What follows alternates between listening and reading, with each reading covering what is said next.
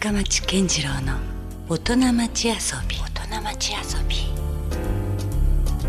さあ、えー先週に続きまして今夜もスタジオに遊びに来ていただいているのは、えー日本料理店海木の岡林敦さんです。今夜もよろしくお願いします。よろしくお願いします。まあ先週もたっぷりと話をしていただきましたけども海木といえば今は全国的に有名なのはえーだし稲荷というね。ありがとうございます。これはねもともと福岡にはなかなかない、まあ、文化というかそうですそういうところだったんですけどももともとあのお店自体がえー大牟田を起源としていまして、まあ、南関揚げはい。で有名ですもんねその南関揚げを、まあ、いわゆるうまく取り込んだはい。だし稲荷という。ことですよね。です。はい。でもなんかそのなんだろうこうそこに対する熱い思いっていうのがなんかねひしひしと伝わってきたんですけど ねやっぱその、なんでしょうねこう岡林さんをそこまで、えーいわゆるこう稲荷に引きつけた理由っていうのは。なんなんでしょうね。うん本当。なんかうん和食って考えると、うんなんかすごいこう幅も広くってこう、なんかすごいあのイメージ的には僕僕の中ではうん。すごくこう縛られたところとかがあるような気がなんかちガキの頃からしてて。いろんなこう細かいルール的なものだったりとか、なるほどね、まあ、フランフレンチにもちょっと通じるものがあるのかな、そそうれは。うん。であのーなんかそういうもんじゃなくてなんか、うん。お稲荷さんってこうやっぱりこうなんかちょっと神社っぽかったりとか、あのーあ確かにねあのお稲荷さんの。そうですよね。ねあれやっぱ起源的にはそういうところから来てるんですか？なんかやっぱりいろいろ説はあるんですけど、う。んなんだろうやっぱりそのよく言われてるのがそのなんで稲荷かっつったらやっぱうん。稲がなるとかってうん言ってその狐がやっぱりそういう神様になってうん。稲を加えてうん日本を駆け回ってそこでやっぱり五穀豊穣だったりとかうんうん。こうは稲がこうこ育っていってうん。豊かになるとか。うん。やっぱりこういろいろあの混ざってうん。あのそれが商売の神様になったりとかうん。そういうしんあの芸事のはい。神様になっていったりとかして、うん。そこでやっぱりこうた多分え江戸が起源なのか愛知の豊川稲荷が起源なのかって分かんないんですけど、やっぱりそういうふうになんか昔のその深川の資料館とかに行くと、うんうん。そのやっぱりお寿司とか、うん。天ぷらとかと変わらずうん。お稲荷さんの屋台があったって言われるぐらいですからもう結構歴史的には古いんですよね。江戸期には一回ちょっとブームみたいなのがあったのかもしれないですねあったかもしれないですね。だからなんか売り方もあの面白いんですよ。あの、うん。一個ずつじゃなくて、うん。すごい長いお稲荷さんを作って、それを切り太巻きみたいな？そうです。切り売りして売ってたとか、なんかそういうのがいろいろと、うん。まあそんなにたくさんこう資料は残ってないみたいなんですけど、うんうん。でもなんかまあその食べ物のしてのそのクオリティを上げていくことと、うん。ただ文化面っていうか、うん。うん。そのお稲荷さんっていうその成り立ちだったりとか、うん。っていうのはまだなんかこれからもっと調べてこうなんか発展していくとか。まだ解明されてないというかうん分かってないこともいろいろじゃあるのかもしれないですね。そういうことも合わさっってて。うん。でもまあお稲荷さんっつったらまあ、うん。もちろんかつおだしで炊いてるんで和食の要素があってっていうことで、うん。そのなんかまあもちろんそのお皿にも乗っけなきゃいけないんで、ん。そのお皿は何のお皿に乗っけるかとか。うんた時にそのなんかもう和食日本料理とかじゃなくて、うん。なんかそのお稲荷さんからこう広がっていけばいもいな。うそれが一つのジャンルみたいなそうですね。なれば。ぐらいな思いなんですはね。なるほど。おっ。しゃる通りで。ということは今夜まあその遊び心とか遊びがテーマなんですけどもまあそれそのものがもう一つの遊びに入ってるそう感じなんですか？そうですね。岡林さんにとってみると。そのなんかこれといってすっごい深い趣味があるわけでもないしああそうなんですね。ただやっぱりこう、日常の中でやっぱ考えてることって、うん。お稲荷さんうん。がやっぱりあって、うんうん。もうなんかお稲荷さんに見えてきますもんね。岡林さんの顔とかもう頭坊主やし。そうですね。ちょっと腹,、腹が出と太った稲荷とか言われるんですけど。ただ本当その、うじゃあお稲荷さんを乗せるお皿は何にしようかかなった時に、うん。やっぱりそのあのー好きなお皿とかがやっぱね、うん。やっぱ唐津とかが特に好きなんですけど、はい。それはやっぱうちのおかみの影響だったりとか、うん。あのするんですけど、うん。でもそれってなんかすごいこう例えばこうすごい料亭とかでうん。使われてるようなお皿ですごい盛り付けして出す、せうん。茶会席とかで使うように成立するような皿に、うん お稲荷さんをこうちょこちょこって並べて、うん。なんか雰囲気があると、うん。ちょっとなんか楽しいんですよね。そういう密かないや楽しみがなんかあのお稲荷さん乗っけて申し訳ないなとか最初思ってたんですけおどー。でもこうあのむしろむしろ逆にありかなと、はい、おー。まあ、すげえいいなと思って。あのそれこそ映えるぐらいな感じですか？そうですそうです。稲荷が。そうです。だからその 今ではその唐津の作家さんともそうやってなんか同世代の人たちともそういう思いが理解してもらってなんかお稲荷さんを乗せるお皿を作ってくれたりとか。あもう稲荷を似合う器を作れと、そうですそうですね。なんかそういうのが徐々にこう集まっていったらいいなと思ってですね。へえ、はまさに本当遊んでますね。そうですね。そういった意味ではね。もうそれがない。いやそんなこと考えてる人がいるんだろうか果たして。いやもちろんね稲荷が好きだという人はいると思うしそれを作ることにこだわってる人は多いんだろうけどもそこまでねそのなんか器もじゃあ稲荷がこうここっちの方がより美味しそうに見えるとか。そうですねそこまでは考えてる人は全国広しといえど岡林敦さんしか いない可能性ありますよ。ありがとうございます。でもそのぐらいのやっぱりあれですね。そうですね。うん思いが、思いありますね。うん。見つかりましたか？その稲荷が似合う焼き物ってやっぱり唐津が一番すっきりいいですね。はおーなるほど。い。シンプルな方がいいのかな？やっぱり物がシンプルだけに、ね。まだ正直言ってその備前とかうん。信楽とか、うん。まあまあ全国あるそのまあ試してはいるんですけど、うんうん。でもやっぱりずっとうちのお店ももう昔から唐津焼きがあって、うん。でまあ使われていった中でやっぱそれで育ってるんで、うん。やっぱりなんか一番しっくりくる。そうか。まあ相性みたいなのもそうですね。ね同じ不九州だし。とありますね。なるほどね。まあ、有田とかああいう、あの時期とかうん。絵付けがあるんでも、あのなんていうんですかね、うん。まあ、うちって結構あの独特なうん。あの、絵が描いたお皿が多くって、おおそうなんですね、はい、あのお皿一枚でこうすごく遊べるようなうん。み見て遊べるような絵が描いては多いんですけど、うんそれにじゃあなんか料理をどういう料理を盛るかって多分すごいこう大変だと思うんですよ。もうそうね。だからもうわさわさしてる器自体が主張してるから。そう器を楽しむ場合もあるからそうです。ねねうん。そこにポンとお稲荷さん乗ったら結構ハマってたりするんで、あのうん。あすげえ説得力あるなと思って。なるほど。むしろじゃあいろんな絵が絵柄がついてる方にハマったりする場合もあるんだありますね。必ずしもシンプルなものがいいわけでもなくて。そうです。ああなるほどね。ただやっぱり有田のものだったりとか、うんうん。平戸のものだったりとか、うんただやっぱちょっと九州のものでまとまってますね、うん。土物だったら唐津とか。だう。んからまあまあそういうの楽しいですね。本当他になんか稲荷に相性がいいものってあるんですか？焼き物が今一つ出ましたよね。やっぱ漆ね。漆か。あのー器。と思ってるんです。あのーそれなんでかってあのいなり寿司をその巻く道具っていうのがないんですよ。その、うん。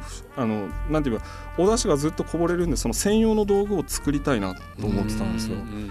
でその作り続ける時ってずっと作り続けるんでその、ん。なんていうかなきちっとしたこういういなりシステムじゃないですけど、うんうんこういうのを作ろうと思って。うんうん。であのー知り合いのあのケースリアルの二つ松さんに、はい。あのーお願いして二つ又君がそこで登場しますか、はおう。いなり寿司専用の、あのー漆の台を作ってもらったんですよ、はい。あの移動式で。それは何？作るためのものですか？あのそうです。稲荷を形成するための。形成するための。でそこでそれが全部漆なんですよ。うん。でそれで巻いてたら、はい巻いてこう置いてたりとか、うん。こう出汁がこうタラーって流れた時の漆の感じを見た時にすっごい良かったんですよ。それこれもうちょっと笑っていかんかもしれない。なんかちょっと笑い笑いますよね。や面白い。本当に。だからなんかあうんの、うん。それで、うん。あの新発見で、うん。多分漆の皿すごい合うやん。いやなんかわかる。漆は合いそうな気がしますよ、は稲荷のその出し感と。そうです。しとーっとした感じとあうん。の漆の雰囲気がうん何とも言えない感じで、うん食べたくなってきたもん今。で話聞いてたら。そうですよね。多分ちょっと漆の皿か作らない買わないかなと思って。ーなるほど。それ作るため形成するためには使ってるけども、、はい。わゆる食べる時にはそれは使ってないから。そうですね。まあ何枚か好きでちょっと試しでこう、う買った皿とかあるんですけどうん。やっぱいいんですよね。だからそうですね。ど、うんだから漆ありだな唐津焼きもいいけど漆もありかなと。ありですね。なんか和菓子とかこう乗ってるのはまあ当たり前にあるんですけどでうん。もいなり寿司があんまり漆の皿に乗って出てくるってなかなか見ないですもんね、うん。本じゃあもっと言うとですよそのもうあの淳さんにとってはもうまさに稲荷がもうメインじゃないですか、当はい。じゃあ稲荷に合うこう食べ物はとかで言うと何ですか？あ、あの僕はあのなんか考えるのはそのもうお稲荷さんともうお味噌汁と、うん、あとまああのお漬物とかが。ああもうそれだけでいいですね。でそれで完結するんですよね。ああいいね。でやっぱ東京とかに行くとあのちょうどあのおばあちゃんとかがうん。お稲荷さんとうん。お吸い物とかうん。おでんとか出してくるっていう桁あるんですけど、はいなんかあの本当にお味噌汁とはい。たまにこう卵が入ったお味噌汁とかとうん一緒にうん。ちょっと柚子胡椒とかあって、うん。これでもうなんか完結するんですよ。完結しますね。なんかあのよく一時あのなんだろう卵焼きご飯とかもはい。かかげご飯も流行ったけど、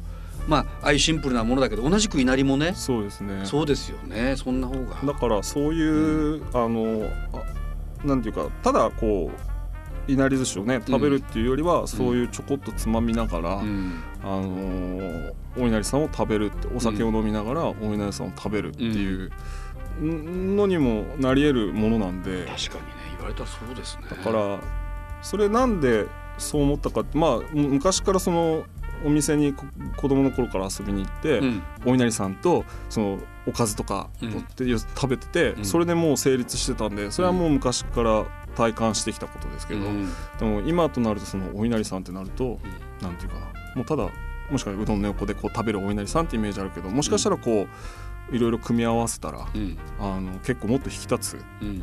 あのものになるんじゃないかなって思います、まだまだポテンシャルはじゃあありそうですか？あります。あります。いやいやもうまさか稲荷トークでうん。ここまでちょっとね話が膨らむとはもう夢にも思ってませんでしたけどお稲荷さんですかこれ深いですね意外とね。ね。だからなんかやっぱそのシンプルなもので長く愛されてきているものっていうのはね。やっぱりそれだけの理由がうん。あるんですよねきっとね。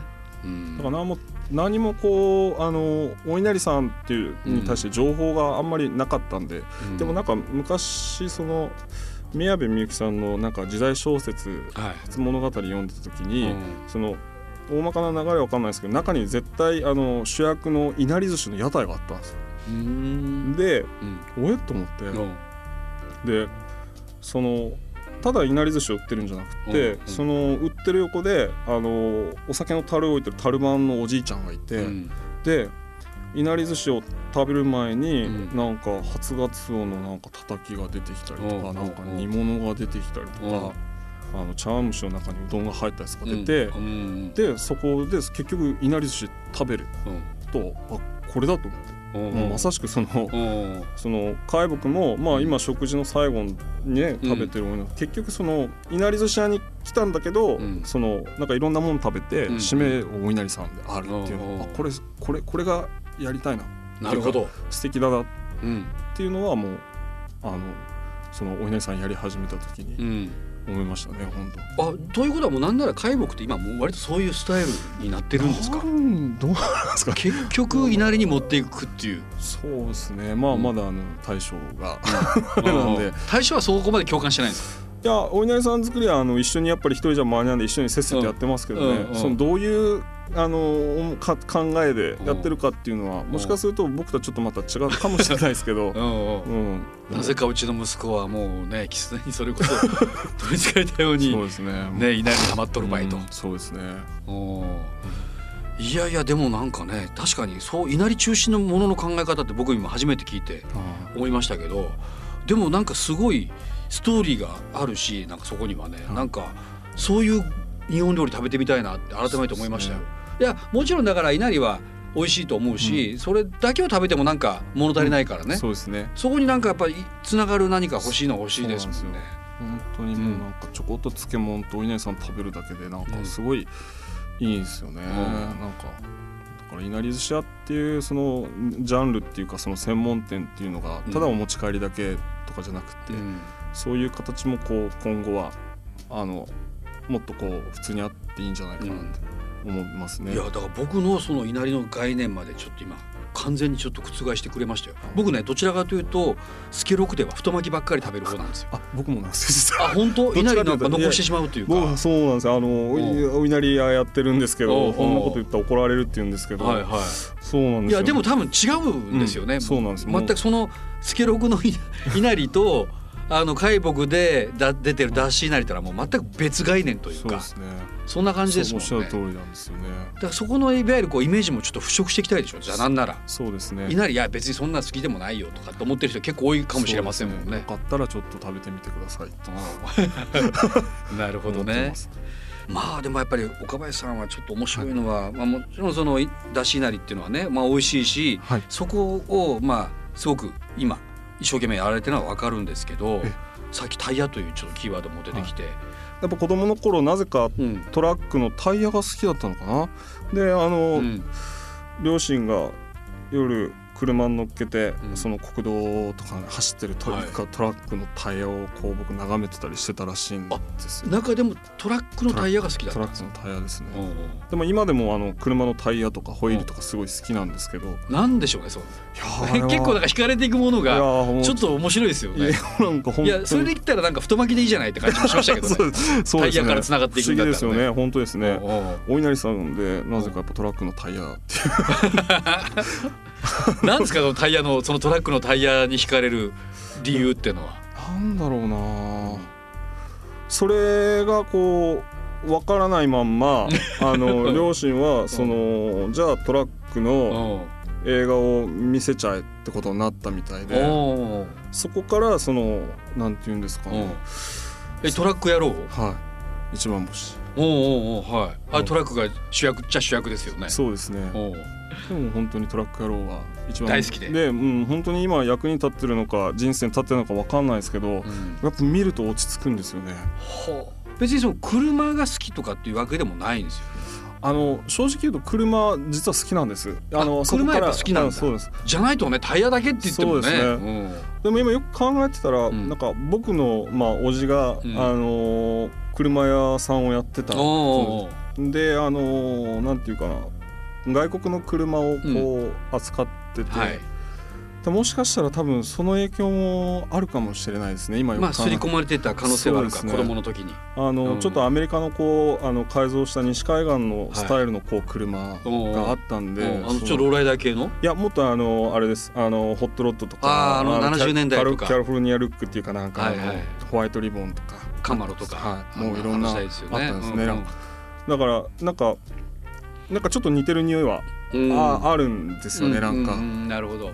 ちょっとタイヤ太いもんね。そうですねアメ車のなんかそねその辺の車。だからなんかトラック野郎好きな人って結構あのローライダー乗ってたりとか、うんうん。あの車アメリカの車好きな人とか、結構いらっしゃるんですよね、うんうん。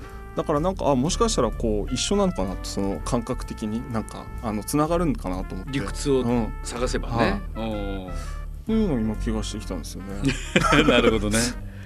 えー、じゃあそのまあ唯一のなんかある種趣味って言ってもいいかもしれないですね。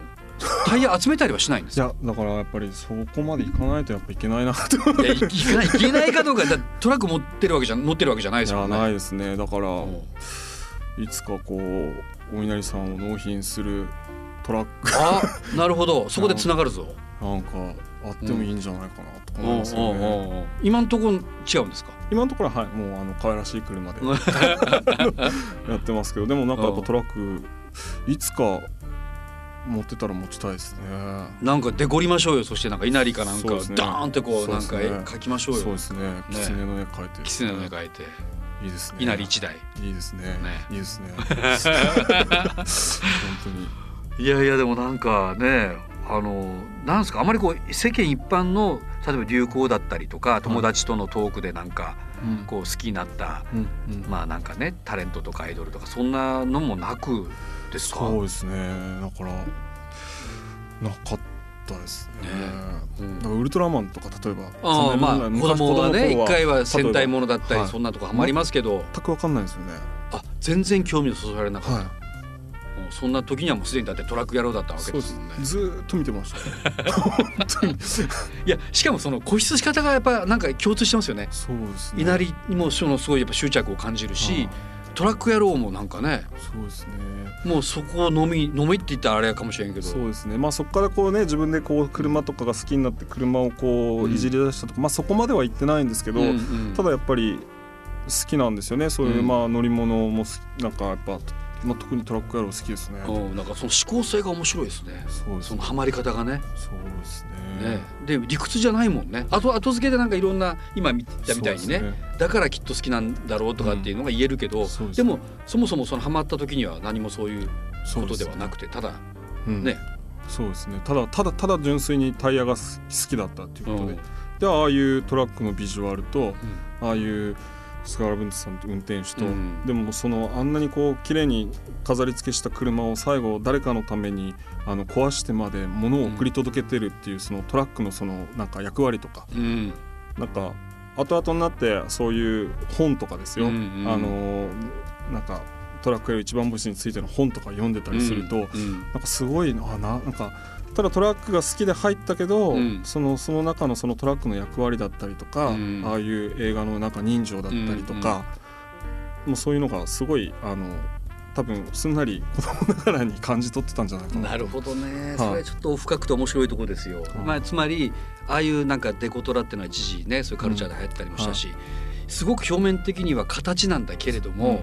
その中のこう精神性ですよね。もうそんなもう実の命よりももしかして大事ぐらいに思ってる車を壊してでもこの物を届けるんだとか。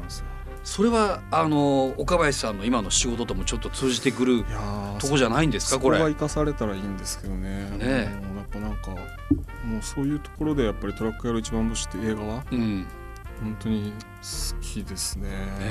だしなりを、まあ、じゃあどこまでもうん、届けたいという思いがあるわけですよね。その通りですね。それで言うとなんかこれからのねあの岡林敦さんの目指すべべきこうビジョンといいますかうん、これからどうしていきたいですか、まあ、2代目でもありますからね。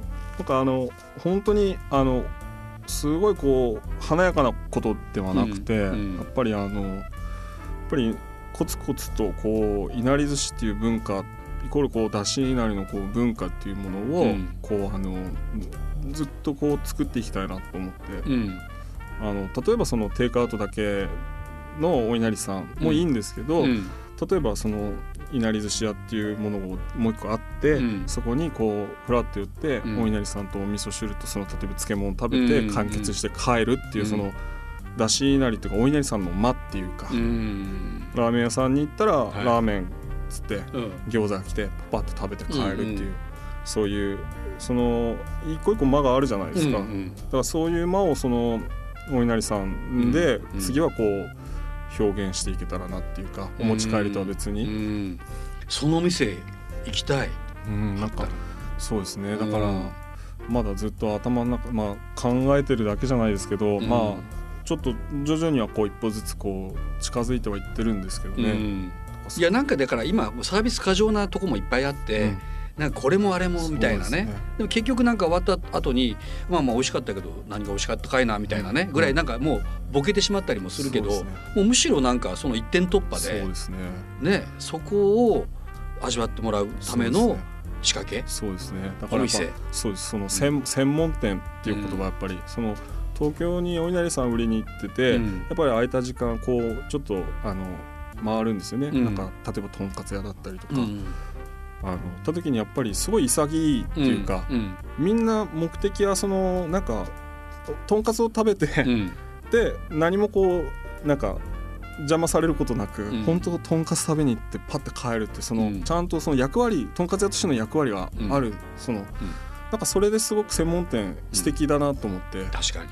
だからそのいなり寿司でこうやっぱりそういう方向性に持っていきたいなと思ったんですよね。うん新座とか行ってあのかりんとう屋さんに行って、うん。立花のかりんとうってかりんとう買ったら帰るだけなんですけど、うん。そこで完結してるうんっていうか余計なこと一切なくって、うん。それしかないっていうね。そうです。ん。その専門店としてそのお稲荷さんででだし稲荷はどうやっていくかっていうことを、うん。まあ今ずっとこう模索中っていうか、うん。こんだけやっぱ物とかいろいろ溢れてる時代だからこそそなんかこれしかないじゃなくてこれこそですよね。そうですね。そうなったら本当素敵ですね。それをあのそれがおっしゃると夢っていうか、ん。なるほど、はい。うん、これはじゃあ今から尽きないですね。そうですね。だからそれだってないわけだもんねまだね現状として。そうなんですよね、うん。いやいいと思いますよ、はい。い、やそのなんかねシンプルこそベストみたいなお店は、うん。ぜひなんか福岡特に飲食業界競争激しいですけど、ね。あえてこうそこでぶつけてほしいな。頑張ります。頑張ります。じゃないですけどはい。あー。なんかでも来年は東京に進出もいろいろ予定があるらしいですね。そうですね。やっぱりあのーこれはどういう形態で進出する予定なんですか？あのー基本的にはやっぱり、あのお持ち帰り専門店っていうことで、うん。ただあのー少しカウンターを設けようと思ってるんで、うんあのーイートインも。そうです。ね行くこうあのー人が揃ったりとか、うん。あるいはその今言ったようなうん。流れをちょっと試していこうかなう。なるほどね、まあ、早速今の話が実現の場となるかもしれない。ですね。うん。だからやっぱりお稲荷さんはあの、うん。その日本橋って言ったらやっぱりその激戦区なんでお稲荷さんも、うなるほど。上に行ったら篠田寿司さんがいて、うん。もううん。ち集まってそこでその、うんだし稲荷っていうものだけそのお稲荷さんっていうジャンルの中でうん。どういうふうにこうあのやっていけるかなっていうことで、うん。それはもうちょっと一世一代なんですけど、うん。試しに行かないと。なるほど。そこで勝負してやっぱり勝たないことには、まあ、数はその勝ち負けだけでもないんで。しょうけどとあの、うん。なんていうかそのうん。ポジションっていうか、うん。あのだし稲荷っていうそこでまた文化ができたら、本当ね、はいあのいいんじゃないかなと思って、うん、いや福岡でもお願いしますよもう頑張りますね。まあ、もちろん食べれるだけまだね福岡も恵まれてますけども、はぜひその今言ったあのだし稲荷に特化した専門店、そうですね。もうちょっとなんか行きたいなと思いました本当に、はい。なんかあの僕最初思ってたのと全然違う展開になりましたね。まあ日本料理あれこれのいろんな話がね、はいお伺いできるかなと思いましたけど結局2週にわたってお伺いできたのはだし稲荷とタイヤの話だけでした。ですね。あなんかこれしかなかったんだなと思って。いやいやでもなんかねそこに対するやっぱこだわりがすごくてそれはもう十分リスナーの皆さんにも伝わったと思いますよ。よかったです、本うん当。ね。恥ずかしい限りですけど。とはいえ今まあ福岡でもですねそんなだしなりに触れる場所がまあ、えー渡辺通りホテルニューオータニの裏にあります海木とはい。いう日本料理店ですね、はい。えー基本的には日祝日がお休みとはい。いうことで、えー18時から22時まではい。営業をされていらっしゃいます。そしてあの稲荷に関しては11時半から？11時半からはい。あの販売してます。あもうそれはお昼でもじゃあ、はい。買いに行けるはい。ということですね、えーしかし要予約の方がよりスムースということですから、はい。えー、092-738の6564、はい。えー、738の6564にですね、えー予約をした上で、えーまあ、料理を食べるもよしお稲荷さんをお土産で帰って帰るもよしということですね。はい、ちょっと楽しかったです僕もあ個人的に。ありありがとうございます、はい。えーえー先週から日本料理店です。ね今週渡って日本料理店の海木の岡林敦さんでしたゲストはありがとうございました。ありがとうございました。Love FM Podcast. ラブ f m のホームページではポッドキャストを配信中。スマートフォンやオーディオプレイヤーを使えばいつでもどこでもラブ f m が楽しめます。ラブ FM.co.jp にアクセスしてくださいね。Love FM Podcast.